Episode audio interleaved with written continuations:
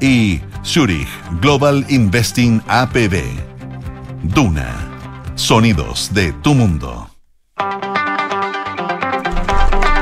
Ahora sí, 7 de la tarde, un minuto de este jueves, sí, 5 de eh, enero de 2023. Oye, me concentré y lo logré.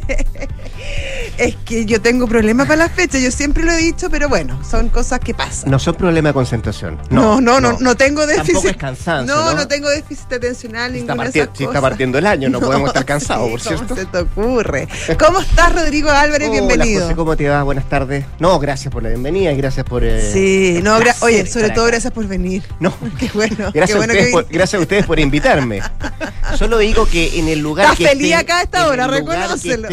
El personaje en cuestión, ojalá traiga algo. Solo digo eso. Sí, yo creo que además lo está, está en territorios y en unos territorios bien, bien exóticos Sí, esta vez. No cualquiera va. En territorios insulares. ¿Ah? Le mandamos un saludo a la distancia. Sí, quizás subamos una Río. foto al stream, ¿te imaginas? Abrazos, Matías, que te esté yendo muy bien. Que estés bien, ¿ah? Sí. Ojalá llegue la señal allá. ¿Dónde está? Oye, ¿tú qué tal? Bien, pues ¿Cómo aquí estás compartiendo el año. ¿Sí? ¿Y Sí. se te ve O sea, bien? pase lo que pase, ¿Ya? mucho más tranquilo que lo que está ocurriendo en la moneda, por ejemplo. ah, sí. no, bastante Mira, más. ¿Te puedo contar una infidencia? ¿No has indultado a nadie tú? No, no, no, no, Ya, no tengo esa, esa facultad. Eh, hablé con dos personas de la moneda hoy día. eh, que trabajan ahí en, en Palacio. Y fue como. ¿Que toman decisiones "Hola, en ¿cómo- Palacio? Hola, ¿cómo estás? Acá estamos. Sí, yo también hablé con Sí. una persona y ¿cómo está? He tenido mejores He días. tenido Esa fue su días. respuesta. Bueno, ha sido agitado el comienzo de año. Mm. Eh, por varias cosas. ¿ah? Eh, por sobre todo lo, lo que hemos hablado desde el fin del año pasado, los indultos Sí. eh, otorgados por el presidente Gabriel Boric y toda la secuela de cosas que han ocurrido desde el fin de año o a puertas del año nuevo hasta, hasta la fecha, hoy día con el presidente además de la región de los ríos. Eh, ¿Lo viste molesto? ¿Lo sentiste molesto cuando se le insiste respecto a si tenía noción, conocimiento, los antecedentes de este señor Luis Castillo, uno de los indultados de los 13? Sí, sí, eh, sí, enojado, ofuscado. Em, Como que demos vuelta sí, rápido a la tampoco página, le ¿no? gustó la pregunta respecto al, a la nominación de la moneda eh, al fiscal Valencia como nuevo fiscal nacional que tendrá que pronunciarse el Senado. No le gustó tampoco cuando le preguntaron si era una moneda de cambio. Sí. No le gustó, la- dijo que cómo se les ocurría. Un giro. Claro, porque fue bien sorprendente porque hasta las 4 de la tarde ayer todas nuestras fuentes y hasta las 5 incluso decían que era que era el, el fiscal actual Meléndez. interino, Meléndez, Sí. exactamente. Entonces, claro, fue una sorpresa y, y- y- y una interpretación que era bien evidente en ese momento, era que la elección de Valencia no solamente era para eh, llegar a un acuerdo con el Senado, sino también una, mm, un gesto hacia el Poder Judicial que habían eh, tenido toda esta polémica respecto a los dichos eh, del presidente en Brasil, justificando el, el indulto a Mateluna, diciendo que básicamente había tenido un juicio que faltaban pruebas irregular y que él estaba convencido de su inocencia. Mm. Molesto estaba, pero también eh, en Valdivia aprovechó de lanzar un nuevo plan de ayuda, pensando en el difícil momento económico que se prevé para este año, sobre todo para el primer semestre, y anuncia un paquete de ayuda para, para, para, para los ciudadanos, sobre todo para los de menores recursos, de un aumento casi al doble del bono marzo y también eh, un bolsillo digital que es eh, va a ayudar de alguna manera en ayuda a las cargas Mm. de la de hasta fin de año y bajas en medicamentos, por ejemplo. Sí, eh, yo creo que también se enojó por eso, porque era un anuncio que no estaba en carpeta, que se había conversado mucho con el ministro de Hacienda, eh, y bueno, como que pasa a segundo plano a raíz justamente de lo del indulto, del fiscal nacional, entonces, bueno, ahí uno podría entender un poco la molestia del presidente a raíz de que todas las preguntas, el 90% de las preguntas no iban dirigidas a este paquete de medidas anunciado por el gobierno, sino que a todas las secuelas y consecuencias por el fiscal y también por el caso Se- indulto. Se enoja harto con nosotros los periodistas del presidente. Sí, bueno, también son tan preguntones. Estos periodistas, Ah, es sí. que los periodistas, Por es supuesto. que los periodistas. Claro. Tanta pregunta incómoda que a veces lanzan. Bueno, y vamos a ver qué va a pasar con la ministra Marcela Río, la ministra de Justicia, que aparece como el principal fusible Mm. eh, para tratar de des- Va la acusación Sí, se lunes, dice que el lunes se El lunes presenta, se ya lo presenta. anunció Chile Vamos. Sí.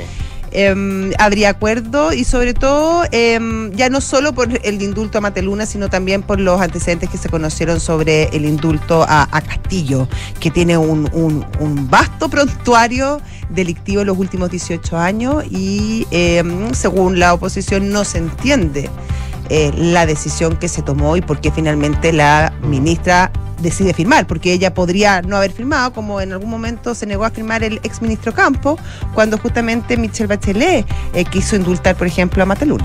Oye, a propósito prontuario, vamos a hablar también de lo que ha pasado hoy día en México con la captura de Ovidio Guzmán, el hijo del Chapo Guzmán, eh, que fue capturado, recapturado hoy día en un intenso operativo que desplegó la policía y la mm, y los eh, fuerzas militares eh, mexicanas en Culiacán, ahí en Sinaloa. sí. Ahí tenía su, su, feudo este Su señor. peque- Tiene, tiene como una consultora, este caballero. Entre otras cosas. Una consultora a, a- a la- a los cárteles en- de, de la zona que sabemos que son eh, peligrosos, peligrosos grandes, ido, han sido bien sí. violentos. De hecho, mientras se estaba dando la noticia de la captura de Ovidio Guzmán, eh, hubo varios tiroteos en Sinaloa, eh, Mm. en, en represalia algunos, otros que dicen que esta noche puede ser muy, muy violenta en esa, en esa parte de México a raíz de la captura del hijo de El Chapo Guzmán. También vamos a hablar de la tregua que da mm, en la guerra Sí. en Europa del Este.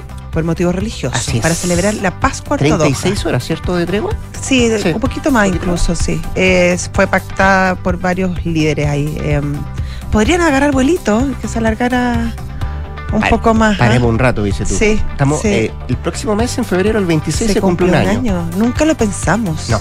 Yo creo que tampoco lo pensó el presidente Putin. Que le iba a ser tan largo No, esto, no, no, no. O sea, Era como imagínate. entrar, O sea, y salir. Yo creo que Sí, lo que ha sucedido ya es un fracaso Sí. estrepitoso para, Absolutamente, para, absolutamente. para el Kremlin. Y hablamos, o sea, no sé si habla bien, no es bueno hablar de una guerra, No. pero el eh, poderío o podríamos hablar de, comillas, inteligencia militar eh, ucraniana Sí, bueno, bien, bien, bien, bien respaldado por, por las fuerzas de la OTAN. nos ha sacado la polera verde, eso sí, en todo el año. ¿Tú alguna vez has empujado, cambiando de tema, alguna vez has empujado a un hermano tuyo? ¿Te has peleado con algún hermano tuyo? Eh, es que tengo dos hermanas mayores ¿Ya? y el más chico diferencia de 11 años, entonces Ya. No te ha pasado No, eso. no, no. Ya. un Porque- par de primos sí Porque se ha transformado Había en un debate. se merecían. Worldwide. No no una, sino Ah. varias. ¿Ah? Estaba muy, muy dolido. Yo no quiero justificar la violencia en ningún caso, no lo haría jamás. Pero los hermanos tienden a. Pero los hermanos tienden a, a pegarse algunos, algunos dimes y diretes, algunos agarrones. Por cosas propias de hermano, pero. Exactamente. Hay Eh, de por medio la polola de uno de ellos, la novia de uno de ellos. Bueno, de frente, ¿no? eso, o sea, generalmente cuando hay una polola o hay un alguien de cariño de por medio, terminan mal las peleas. Es cierto. Sí, Sí. o sea, eh, y no quiero justificarlo y no quiero defender a nadie, pero para que esto sea un tema de debate mundial Ya, pero en esta estás con William o con Harry. con William. Sí, sí, la verdad que yo he tenido peleas con mi hermana, con mi hermano. yo siempre voy por eres- el más débil. En esta estoy con Harry. ¿Estás con Harry? No, Sí. querés pelear conmigo. ya, Bueno. 7 de la tarde, 9 minutos, estás en Duna. Nada personal. ¿Verdad que hay terraza hoy día? Y ahí, el que nunca se ha peleado con su hermano, jamás nunca. Con nadie, ¿ah? Con nadie. Con nadie, no. Con nadie, con nadie. No, yo sí me he peleado con mi. ¿Sí te has peleado con tu Sí. hermano? Nunca lo vieron empuñar la mano. ¿Y le has dicho a tu hermano, ponte tú, que se disfrace de algo, así como una mal, un mal consejo? No. y tampoco yo creo que me haría Tampoco mucho le caso. la culpa. ¿ah? ¿Nunca empuñaste la mano, Guille? Con, mi- con mi hermano sí. no, peleado. nunca en la vida. No, sé. sí, sí he peleado, sí. No estoy orgulloso de Que eso. no tiene no, que ver con no, ser- es- no es para enorgullecerse No, no es para en ningún caso, que no se Y malentienda. no tiene nada que ver con los manos de guagua, que tampoco. Claro. Ese es otro problema.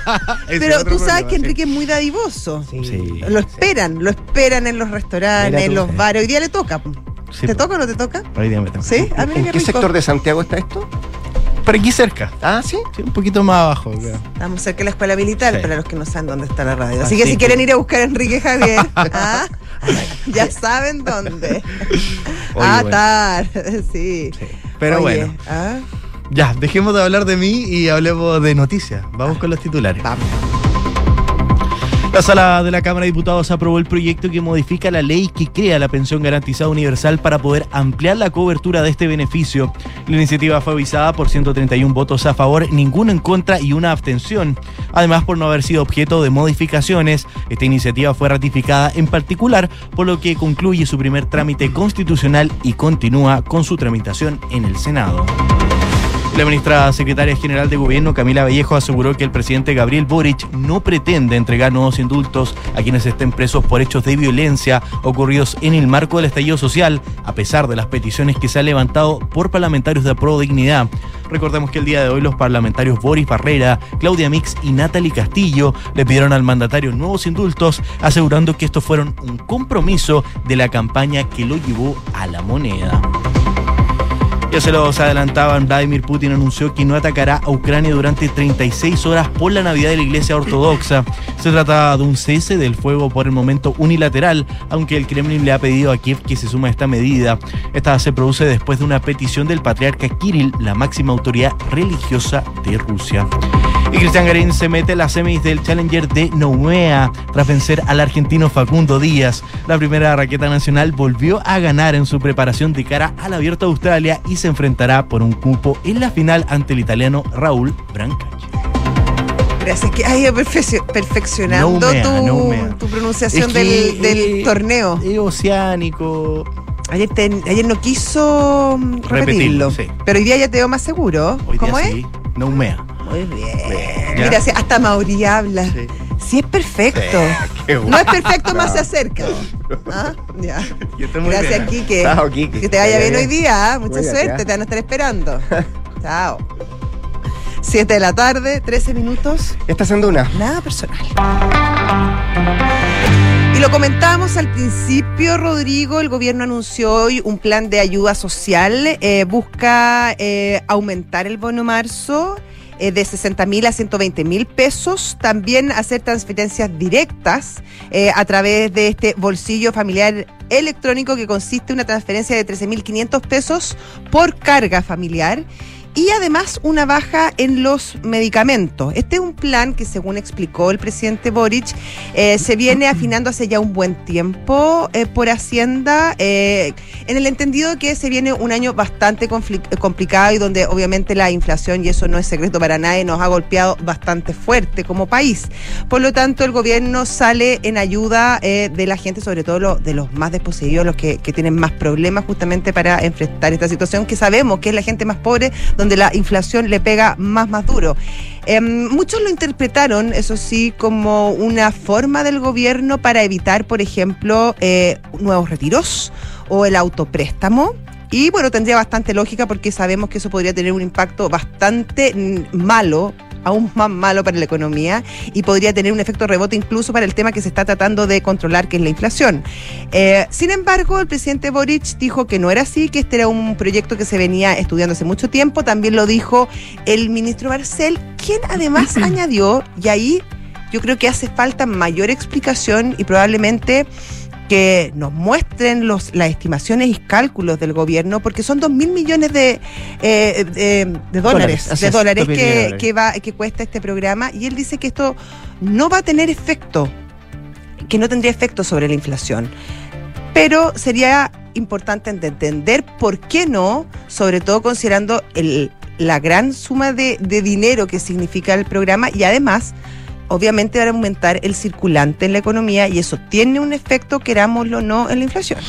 Sí, eh, a ver, dos cosas respecto a lo que dice el presidente, eh, que se preocupa de dejar bien en claro que esto lo venían conversando hace Hace bastante rato y que no tiene que ver, porque se le preguntó en algún minuto una respuesta a los eh, proyectos de ley, algunos fusionados que tienen que ver con retiro de fondos previsionales o los autopréstamos que se han mencionado. Eh, escuchamos con atención lo que expuso el propio ministro de Hacienda, Mario Marcel, en la comisión de la Cámara, cuando de alguna manera dice no estoy de acuerdo con esto, puede traer efectos catastróficos. Eh, refiriéndose Claro, y, justamente a la y posibilidad de que avanzando esto. completamente eh, p- patrocinar la, la idea. Por supuesto, porque además hay dentro de la misma reforma una especie de autopréstamo que Sí. conlleva adelante y que tiene idea el Ejecutivo y particularmente lo que hace el Ministerio de Hacienda. Ahora, son dos mil millones de dólares eh, en lo que involucran estos anuncios que ha hecho el gobierno, que en gran mayoría van a estar considerados en la ley de presupuesto, pero Sí. también hay otros recursos que se van a destacar que están eh, en otros anuncios que va a hacer el propio el propio gobierno en las próximas las próximas semanas. Se supone que ahí va a haber más detalle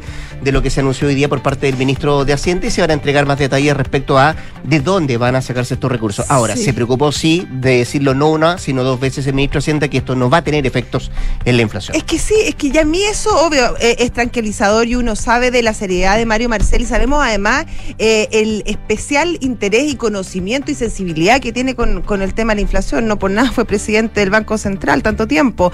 Sin embargo, creo que faltan datos eh, para entender cómo cómo no va, a- no va a incidir en la inflación. Eh, porque uno tendría a pensar que más allá de que los recursos estén en la ley de presupuesto o, o vayan a venir de otra parte, que también sería interesante saber de dónde van a venir, y me imagino que los anuncios ya vendrán, eh, descartar así de plano que no va a tener ningún efecto, yo creo que eh, merece una explicación más profunda.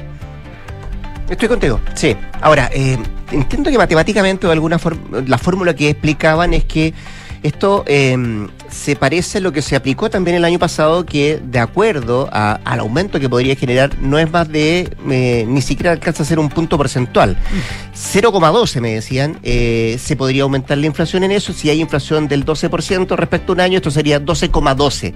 Es más o menos la, la- la ecuación que se, que se maneja en Hacienda. Pero de acuerdo que hay que ir conociendo los detalles eh, de si efectivamente, cuál es el efecto que podría tener, el efecto inflacionario que podría tener y saber también detalles de cómo se va a se van a generar los recursos para, para ir eh, solventando cada uno de estos anuncios que hizo el ministro de Hacienda. 7 de la tarde, 17 minutos. Estás en Duna. Nada personal. Son los infiltrados en nada personal. ¿Usted hace los honores? Sí, como no. Gloria Faúndes. Ah, ¿Cómo estás tú, nuestra infiltrada de hoy? Estoy mejor que la ministra de Justicia. Sí, Ah, probablemente. Yo creo que todos los que estamos acá. Eso ya es algo, digamos. Algo, algo. Por Sí. supuesto. ¿Qué tal? ¿Todo bien? Muy bien, ¿cómo están ustedes? Muy bien, pues. Vamos a hablar de la ministra de Justicia, sin ir más lejos. Sí, vamos a hablar de ella porque en este verdadero juego de bowling en que se tra- eh, transformó la decisión presidencial de nominar a Ángel Valencia como tercer candidato a la Fiscalía Nacional, se entiende la figura, en un bowling que cayeron palitroques por todos lados al frente. Hasta para las otras pistas. Las grandes damnificadas fueron las ministras del gabinete directamente y de ellas eh, yo creo que la titular de justicia, Marcela Río, saca un capítulo especial, ¿no? Profundamente debilitada. ¿Sabes que yo pensaba si alguna vez la ministra Río lo pasó bien siendo ministra? Seguramente ella me dirá que, que sí, que es un honor eh, ser secretaria de Estado, pero si uno mira... eh, ha sido bien complicada su gestión en función de que ella desde el día uno, por no ser abogada, tuvo una relación bien compleja eh, con, la, con la Corte Suprema, que es principalmente las personas con las que se tiene que relacionar mayormente. Y también en el Senado, ¿se acuerdan que ella hizo una declaración igual, medias poco felices Sí, al eh, principio. al principio, radio que era, que era- Sí, imagina que sí. era min- cuando era ministra, cuando señaló que el Senado era un poco hostil, que como Mm. que el trato no era muy bueno. Y ahí también se generó eh, bastante dificultades. Eh, últimamente le ha tocado eh, vivir dos procesos bien complicados. Uno es ya la tortuosa eh, discusión que tiene, ha tenido el titular, la nominación por el titular de la Fiscalía Nacional, ¿no? Mm. Que ya, ya parece cuento, como que partimos donde empezamos, a la nominación de Ángel Valencia que era un nombre que efectivamente eh, la ministra dentro de yo, yo me imagino que cuando se conversan estas cosas en colectivo y el presidente tiene que decidir porque le ofrecen distintas alternativas Valencia claramente no estaba entre las apreciaciones del gobierno por muchas razones Eh, la primera era por un tema eh, eh, que en este gobierno ha sido bien sintomático respecto de los nombramientos, ¿no? Que esta inclinación por nominar mujeres en ciertos puestos. Ya con una nómina que no tenía tantas mujeres, el gobierno se la jugó por José Morales. Eh, pero en todo este proceso la ministra debió tener interlocutores y debió tener eh, intermediarios que la ayudaran a sacar adelante la pega. En esto ha jugado un rol bien importante, por cierto es parte de su trabajo también, pero no debiera llevarse ella, en este caso en particular, la mayor carga, la ministra Ana Libriarte, la ministra Cespres. Eh, pero ante las dificultades de la ministra Ríos para generar interlocución con los senadores, debió intervenir fuertemente y acompañar este proceso la titular de las Express. Entonces ahí ya tiene un tema bien complicado. Ya ni siquiera merece a veces mucho hablar de lo, bochornoso que significó que se incluyeran nombres distintos en el en el comunicado oficial, porque si este es y uno se puede hacer cargo y tomar nota de las palabras del mismo gobierno, un proceso tan pensado, tan concienzudo, tan profundamente reflexionado, chuta, hagan el comunicado con tiempo también. que, lo asesore porque además un tema, Porque además es un tema muy delicado, te fijas, porque era, yo ya, era muy raro que sacaran eh, gente que aparecía en el comunicado para eh, reemplazarlo por otro. Entonces al final la nómina terminó siendo más abultada al parecer de lo que originalmente incluso estaba pensado. Y por cierto, ha causado, ha causado harta polémica todo el prontuario que tienen algunos de los que eh, se metieron en la, en la fila, ¿no? Al, último. Sí, pues si uno saca a más de Luna, de los 12, son 6 que tienen prontuario los otros seis nada, o condena, podríamos decir, en, el pasado, ¿no? No, todos tienen condenas. Y aquí el punto es que el presidente manifestó que aquí no habían delincuentes. Y yo creo que ahí uno puede hacer efectivamente una distinción. Más allá, si todos, o hay gente que pueda creer que todo lo relacionado con el estallido no tiene ninguna, no debiera tener ninguna connotación política, sino que simplemente, efectivamente, actos de delincuencia pura y dura, saqueo, etcétera. Claro. Eh, acá estamos hablando de, un prontuario que excede eh, latamente, digamos, lo que uno pudiera plantear como eh, parte de una lucha social, ¿no? Al menos de parte de uno de los terminados indultados. Mm. Entonces, ahí ya, ya dejemos lado el bochorno. El tema es que ya todo el tema de los indultos, que yo creo que ustedes ya lo han hablado harto en, en, en, los distintos programas, que lo hemos conversado también, que tiene que ver con cómo se paraliza finalmente la mesa de seguridad, todos los coletazos que traigo, que a esta altura uno bien podría preguntarse si valió la pena, ¿no? Y, hacia dónde iba eh, el objetivo con esto, porque que trizó confianza y que generó molestia, esa es evidente hasta este minuto. Y lo cierto es que eso tiene a la ministra, particularmente el tema de los indultos, pero ya ahí sumando eh, al borde de la presentación de una acusación constitucional. No fue bueno, y que así enfrentó una acusación constitucional en su minuto, recuerden que fue desestimada. Se le adelantó un poquito el Partido Republicano, Chile Vamos presentándola contra George Jackson, pero Chile Vamos ya está decidido a presentar, han dicho que el nivel vacío, sí, incluso están adelantando los tiempos para que pueda ser presentada el lunes una acusación constitucional en contra de la ministra Ríos. Y esto hace que esté en un escenario bien débil, donde ya empiezan rumores, y en esto quiero hacer énfasis en que son rumores respecto de estos análisis, análisis que se hacen en la previa respecto de si es mejor sacarla antes de que enfrente una acusación, constitucional. Al menos la derecha, cosa que no hizo la izquierda con, recuerden ustedes, el ex, incluso en, ese entonces ministro Andrés Chávez, que renunció y aún así igual se le presentó una acusación constitucional. La derecha ha dado eh, señales de que si la ministra da un paso al costado, se desactiva una acusación constitucional en su eh, contra. Sí.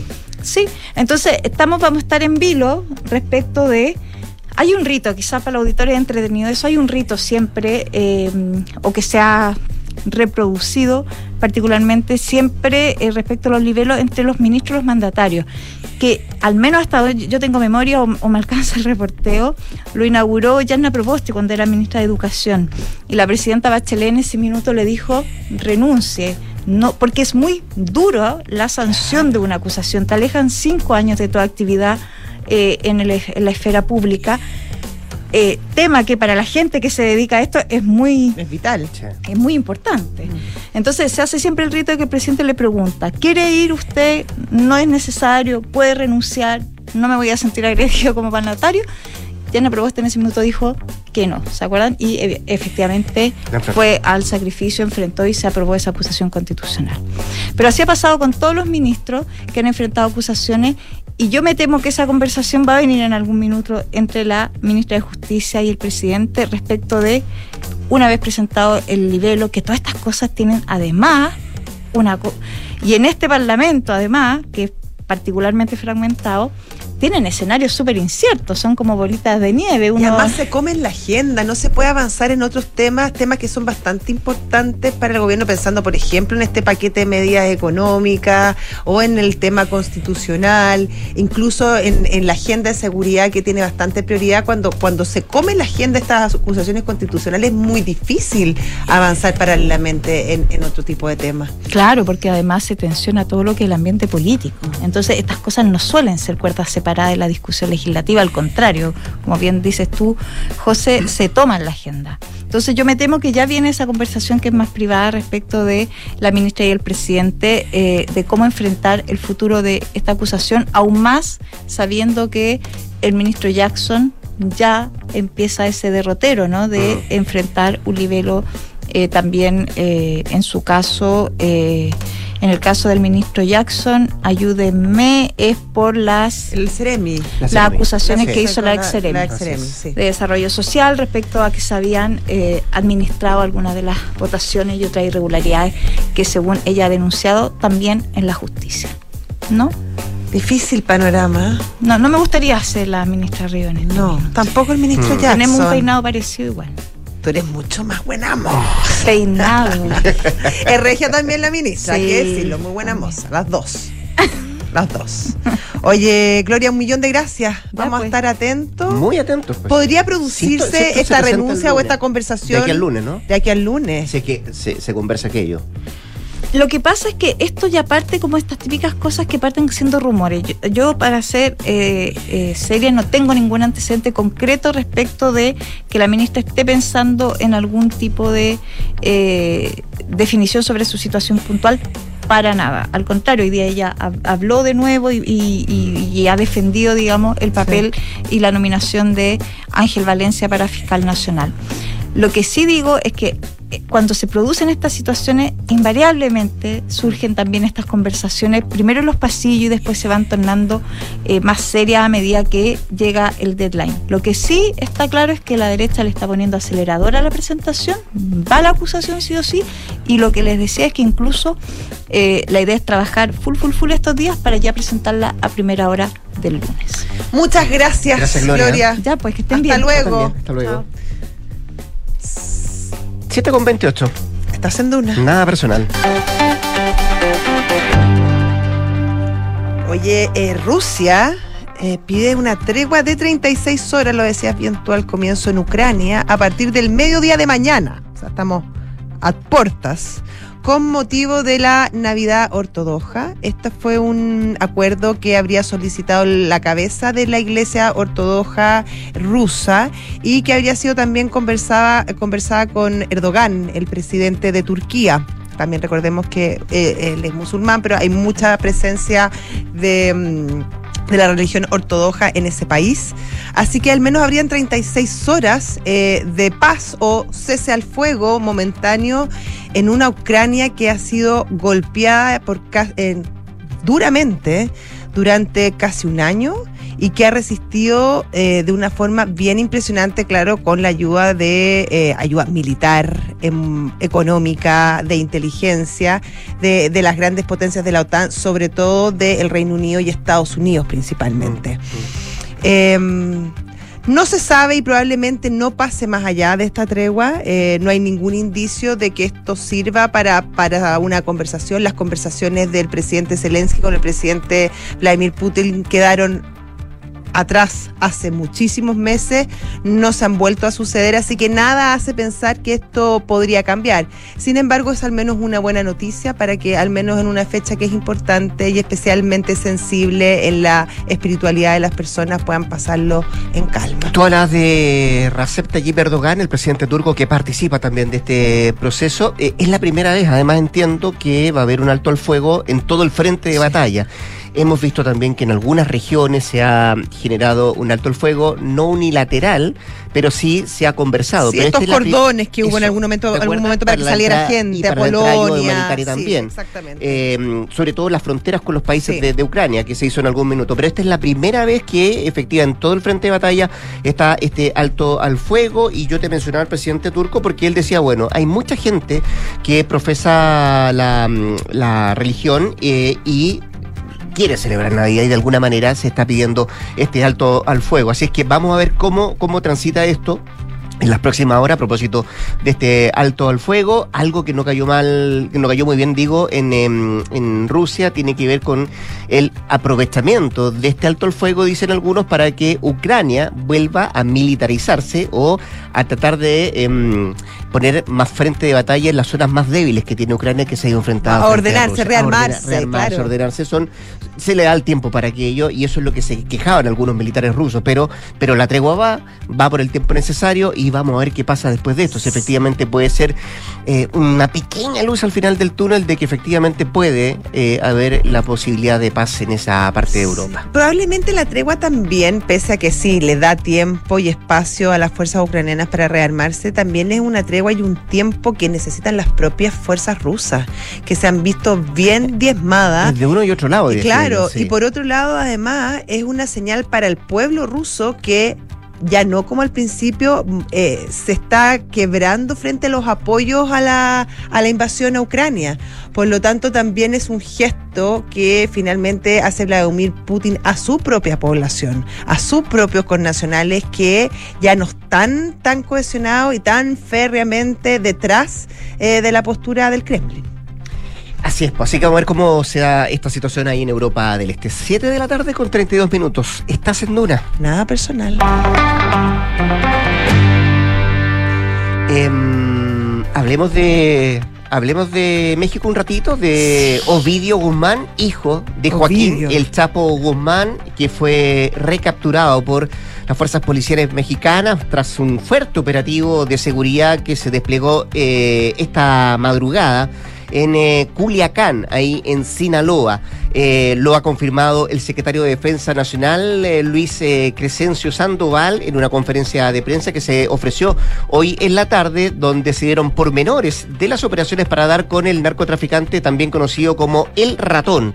Así se le apodaba a Ovidio. Esto sin permitir preguntas, solamente se entregó la información de parte del secretario de la Defensa Nacional Mexicana, entregó los detalles de cómo se llevó adelante este operativo, no tanto detalle, pero sí algunos pormenores, eh, y donde eh, se da como cuenta que el tenor de esta captura tenía que ver por la situación eh, que llevaba adelante este narcotraficante, todo su historial eh, que se mm, conocía y sobre todo porque estamos hablando de Sinaloa, que es una zona de México muy militarizada de parte de los narcotraficantes, los carteles que operan en esa parte de México. Tú me decías fuera de micrófono que mm, Ovidio Guzmán López, eh, si bien tiene una presencia y una relevancia, obviamente por ser hijos de quien es hijo y por, me imagino por toda la sapiencia y conocimiento y experiencia que tiene en el rubro eh, del narcotráfico, es un, obviamente un nombre muy importante y significa una baja importante para, eh, para, para, para el narcotráfico en esa Para zona. una parte del narcotráfico. Claro, para, lo, sí. para, lo, para los que son de su grupo. Claro Sin sí. embargo, no es de los grandes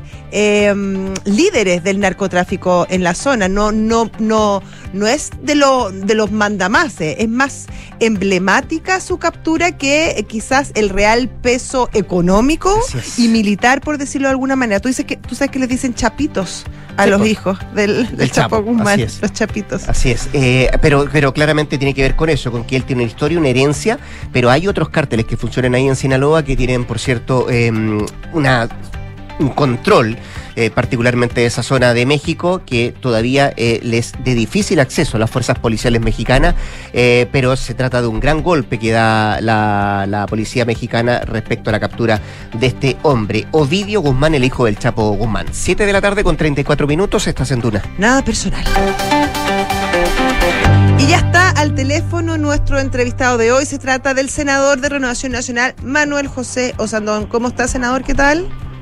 Hola, bien, muy bien, feliz año. Igualmente. Igual para usted, senador, que le vaya muy bien este año, ¿ah? Que tenga un buen 2023 que partió bastante movido. Eh, ha sido un comienzo de año eh, nada fácil para el gobierno, con una oposición que la vemos actuar eh, bastante unida. Sin embargo, hay ciertas voces que... mm, que podrían discrepar y en ese sentido sobre todo respecto a esta decisión de Chile Vamos de dejar la mesa de seguridad que había instaurado la ministra Toa. Usted participa, tengo entendido, de esa mesa. Eh, ¿En qué posición está usted en este momento? Bueno, primero aclararte que eh, este gobierno no necesita oposición. ¿Para qué? Tiene al presidente y ellos mismos. O sea, imagínate, hablan de indulto, hace poquito dijo que iba a perseguir como perro a los delincuentes y ahora los indulta. O sea, mira, no, no necesitamos hacer oposición, se hace sola. Ah, Para que sepa, y no es chiste, ¿ah? porque es increíble cómo se, se ha marcado la, la inexperiencia. Mira, el tema eh, de, de, de, de la mesa es lo siguiente. Eh, yo era el representante en la última etapa de la mesa de Renovación Nacional, no solo de los senadores, sino de Renovación Nacional. Eso me pidió el presidente del partido, Francisco Chaguán, eso hice. Pero cuando se bajan de la mesa los presidentes de los partidos, a mí por lo menos no me consultaron ni me preguntaron nada. Y yo súper claro que yo como senador y como persona no me iba a bajar de la mesa, porque creo que el tema de la delincuencia, a pesar de que los indultos fueron una brutalidad y un error inmenso, eh, este es un tema país, es un tema superior. No, nosotros no nos podemos restar de ayudar al gobierno, que es un gobierno que primero tiene dos almas, la famosa llamada eh, socialismo democrático y la ultra izquierda que es el Frente Amplio, el Partido Comunista y el equipo del presidente, que tienen un rollo con todo lo que sea seguridad tremendo, tremendo. Entonces, tenemos que apoyarlo, aprovechando que está la ministra Toá, que sabe mucho más de lo que la ministra anterior y que el gobierno ya sabe del tema, pero con un alma que, que le frena todo. Entonces hay que estar ahí Sí. y no hay que bajarse. Y por eso que los senadores de Renovación Nacional hicimos un documento firmado por todos los senadores y se lo planteamos a ella para decir, miren, nosotros estamos dispuestos en estas condiciones, pero con cosas concretas, pues. Pero usted sigue es- confiando en, porque en el fondo lo que esgrime, Mm. parte importante de, de Chile Vamos, es más allá de, obviamente que hay un compromiso con la seguridad y yo creo que ahí no, no hay dos lecturas, me imagino que es la primera no- eh, necesidad, es la primera eh, preocupación de los chilenos y eso lo, lo muestran todas las encuestas y me imagino que ahí obviamente que hay un compromiso por parte de la clase política. Sin embargo, lo que esgrime la, la oposición es que se, quebraron las confianzas y que es muy difícil llegar a acuerdos cuando dicen una cosa y después actúan de otra manera. A ver, mira, yo eh, creo que, a ver, primero quiero contarles que yo estoy de acuerdo que los presidentes puedan indultar. Es más, presenté un proyecto de ley ahora que lo que hace es limitar esto. Limitarlo, o sea, que no se pueda eh, que no se pueda indultar un narcotraficante a una persona por corrupción. Hay varios temas que, que le ponemos ciertas condiciones en este proyecto de ley. Pero dígame una cosa, el presidente no dijo en su campaña en todos lados quiere indultar a estos delincuentes, lo dijo. Entonces, ¿de qué se extrañan? Entonces, ¿para qué se subieron a la mesa si el, si- si el presidente en su campaña... A ver, yo creo que de las pocas cosas que ha hecho, que dijo en su campaña, es indultar a estos delincuentes. Porque en el resto ha hecho todo lo contrario. Está a favor de los, de los retiros, de la AFP, ahora está en contra, está en contra del TPP, se mandó a hacer hasta una bolera, ahora está a favor. Pero en el tema de los delincuentes y de, de eh, amnistiarlo, lo dijo y lo cumplió. Entonces, ¿qué le pregunto yo a una señora o a un señor que le dan eh, un portonazo, le quitaron el auto, que le, viola- le violaron una hija? ¿Ustedes creen que les importa los indultos en comparación a que le busquen una solución a su problema? Creo que tienen dos, eh, a ver, tienen dos eh, niveles distintos. Unos indultos rasca, muy graves, pero rasca, no pueden parar una estrategia de combatir el peor problema. Si no podemos vivir en Chile, estamos absolutamente sobrepasados. Y este gobierno no quiere devolverle la autoridad en la calle a los carabineros y a investigaciones. No Senador, quiere. Yo, yo Sí. eh, estamos conversando con el senador Manuel José Santón de Renovación Nacional. Eh, senador, eh, mi pregunta es un poco más macro, ¿ah? Eh, ¿cómo, ¿Cómo se sale de esto entonces? Porque yo, usted dice, bueno, yo quiero seguir en esto porque hay un tema país que es mucho más importante, que tiene que ver con la seguridad que se vive justamente en nuestro país, o la inseguridad, como le llaman algunos. Eh, pero ¿cómo conversa eso? Eh, ese, esa mirada macro que usted tiene, de que no se quiere bajar de la mesa de seguridad porque dice que hay que sacar y empujar el carro para que esto se solucione, con, eh, con los indultos, con las personas que se indultan. Yo, yo no, no, no- estoy aquí con la, con, la, con la atribución que tiene el presidente de la República, sino que estoy hablando de la lista de quienes se indultan. Eh, y lo otro es que cuando además uno escucha a algunos parlamentarios que quieren seguir indultando y le están metiendo presión al gobierno para que siga indultando gente, ¿cómo conversa entonces? ¿Cómo se puede mantener en la mesa usted o la oposición en este caso, mirar esa, esa- ese objetivo más macro cuando tenemos cosas más pequeñas que ponen zancadillas, lomo de toro, llámelo como usted quiera, para tratar de sacar adelante este tema? Mira, primero, esto reafirma que el gobierno no necesita oposición, se hace sola. ¿Ya? Segundo, todos sabemos que ideológicamente el presidente y el Frente Amplio, toda la área ultra izquierda y el Partido Comunista eh, tienen una visión una visión distinta de, la, combate a la delincuencia. Por ejemplo, siempre los derechos humanos de los delincuentes están antes de los de nosotros. Siempre. Siempre está preocupado que Carabineros no tenga ninguna herramienta, nada, nada, porque le pueden violar los derechos humanos a un delincuente. Eso es típico. Eso lo sabemos. O sea, si nosotros hacemos un análisis profundo de lo que piensa este gobierno y nada, lo importante de este gobierno, no podríamos llegar a acuerdos en seguridad porque porque ellos tienen una visión completamente distinta. Pero no son mayoría, pues. Y además están metidos en un foro tremendo porque la gente se los va a exigir, se lo está exigiendo. La gente está desesperada. Pero esa cadena con decir si no pueden ir a comprar pan porque la asaltan, que ahora no solo asaltan en el barrio alto, en cualquier lado. Aquí está usted en la cueca en pelota. Entonces, ¿cómo te vas a bajar de un tema como ese? Mira, si llegamos a un acuerdo, nosotros presentamos, nosotros presentamos 11 puntos, 11 puntos súper importantes. Bueno, si ellos no quieren eso, ya no es problema y tendrán que responderle a. Pero si llegáramos a una mesa, bueno, importante, los parlamentarios se quieren restar, van a tener que también responderle a la gente. ¿Por qué no se suman? Porque aquí quiénes representamos nosotros. Una oposición que que pegarle al gobierno o una oposición que tiene que ayudar a la gente, a cualquiera. ¿Ustedes creen que eh, la delincuencia tiene color político? Ya, pero sabiendo todo esto, ¿es posible llegar a acuerdos según su visión? Bueno, yo creo que con la ministra Toá, eh, eh,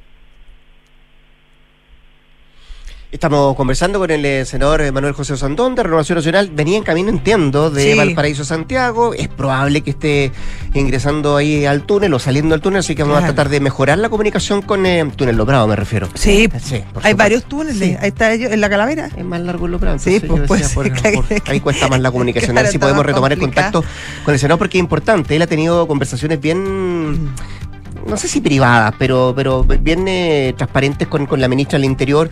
Entiendo que además entregaron un documento, él nos decía, Sí. hay un documento que se firmó con los senadores de Renovación Nacional, tiene entre 11 y 12 puntos. Y podría ser la tabla de salvación para un acuerdo que está bien, bien de capa caída en este momento. Sí, ahora, es solo algunos senadores de Renovación Nacional. No, no, acá no han firmado ni parlamentarios de Bópoli ni tampoco de la Unión Demócrata Sí, Independiente. pero recordemos que la bancada de Renovación Nacional es la más grande. La más grande, sí. Y tiene un peso ahí específico que no, que no deja de ser, digamos. Claro, y, y entiendo que dentro de los 12 puntos también está la petición de que se haga algo en la macro zona norte, que, que es algo que también se ha pedido bastante por parte. Retomamos contacto, sí. senador Sandón, ¿no? ¿Se puede llegar a acuerdo o no Sí, se puede llegar a acuerdo? Decía usted, nos quedamos ahí Senador, ahí al debe.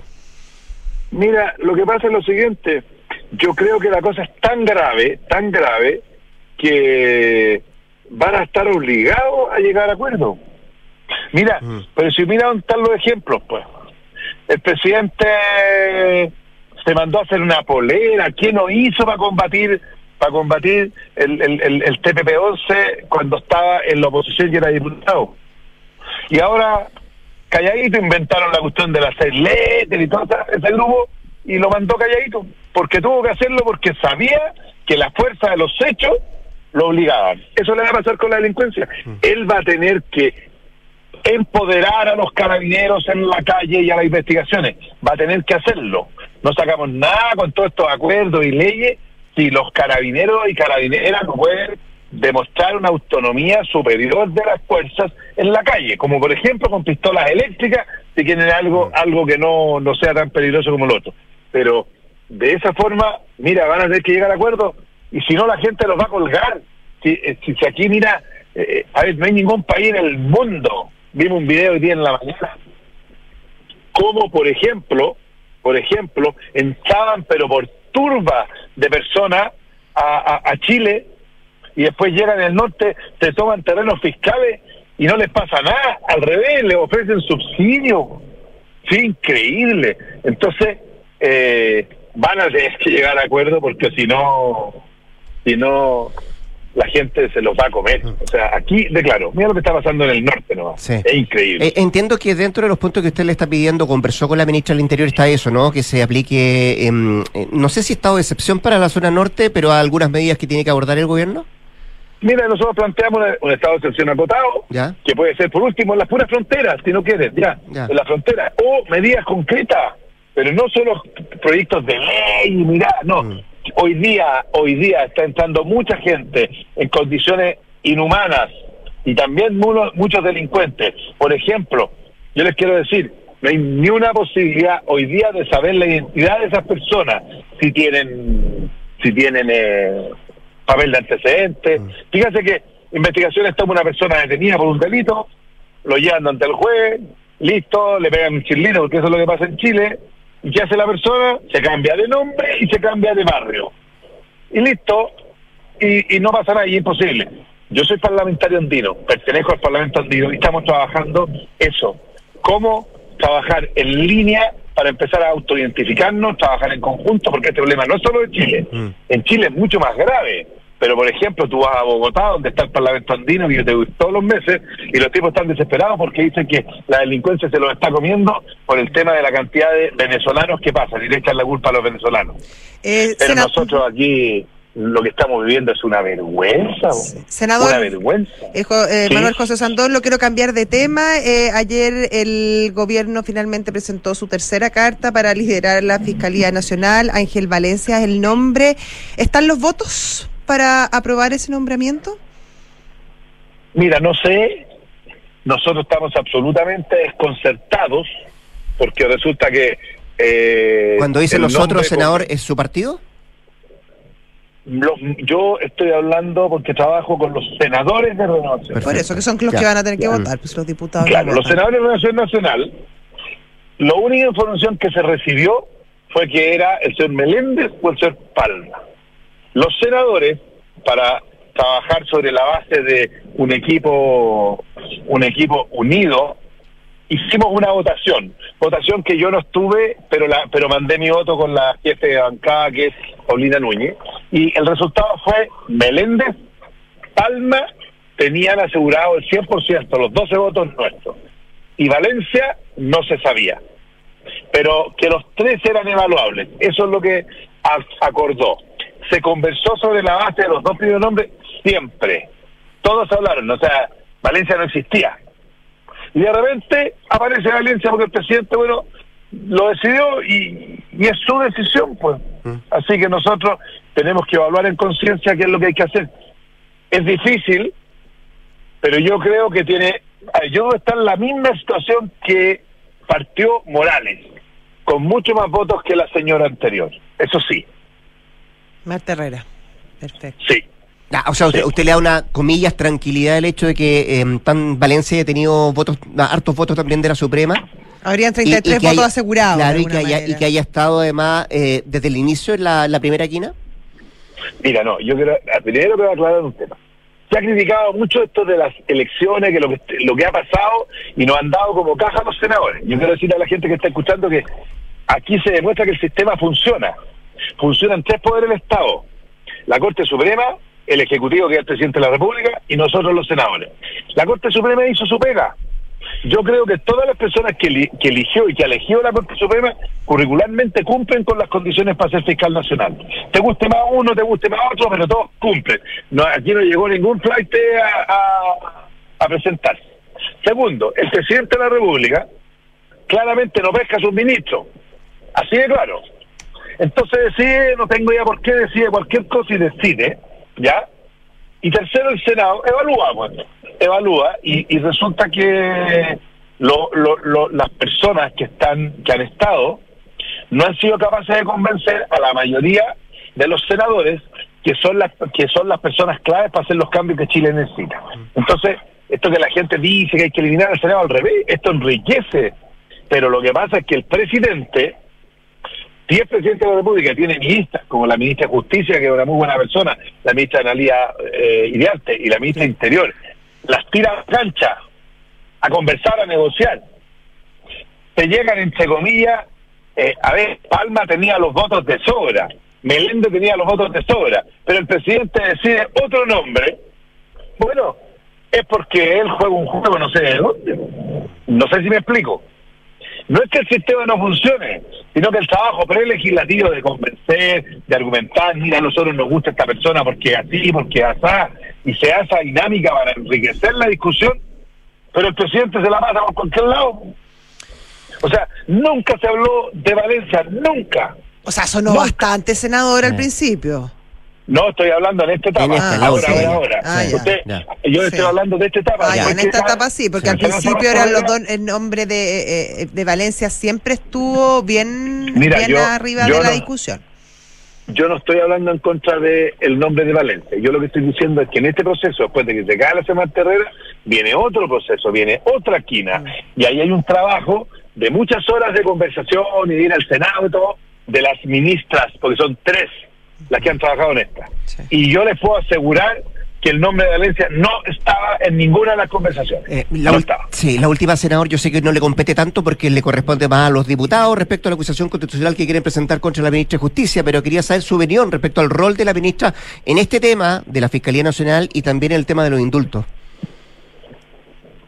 Mire, yo no puedo, si hay una cuestión constitucional, sé. dar una opinión sobre esto. Ya. No puedo porque yo soy juez. Sí. Lo único que les puedo decir es que les acabo de argumentar que lo que he vivido es de que ellas hacen una pega y el presidente decide otra pega. Ya, o sea, no sería la, Y- no sería la responsable.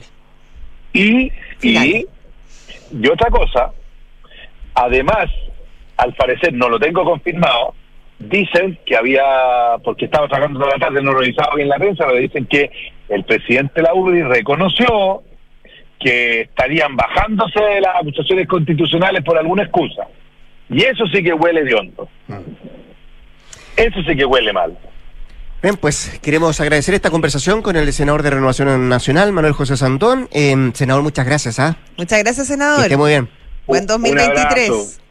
Sí, pues, que sea bueno. Gracias. Chao. Desee- Adiós. deseenle al presidente Boric lo mismo, por favor. Le deseo lo mejor a todo el mundo. No se preocupe. Eso, eso. Ya. Gracias. Chao, senador, que esté muy Hasta bien. luego.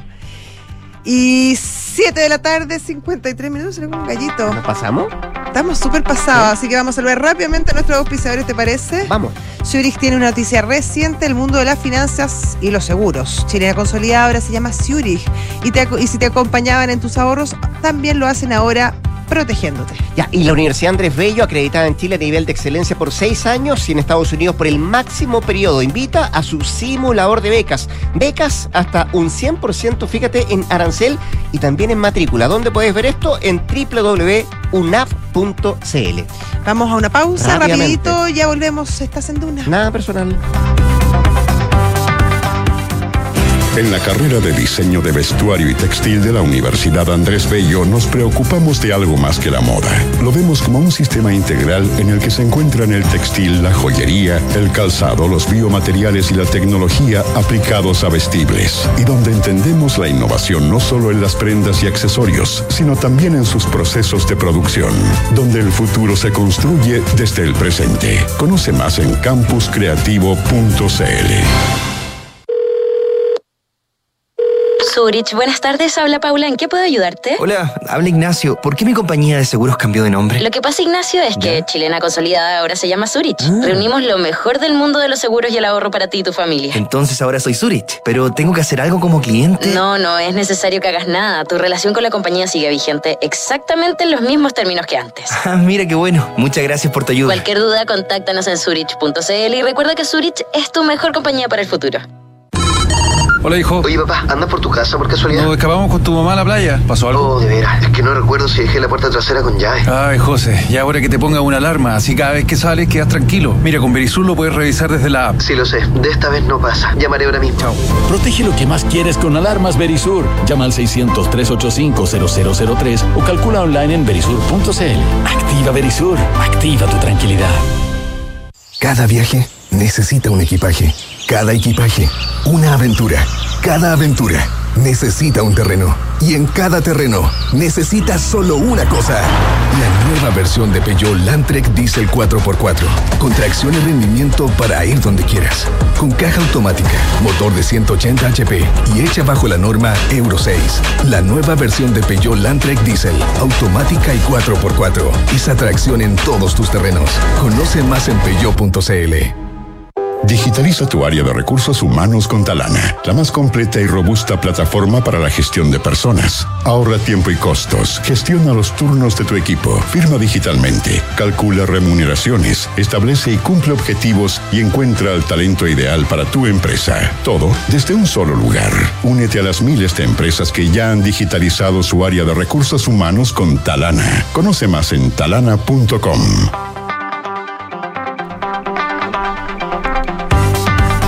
Faltan cuatro minutos para las 8 de la tarde.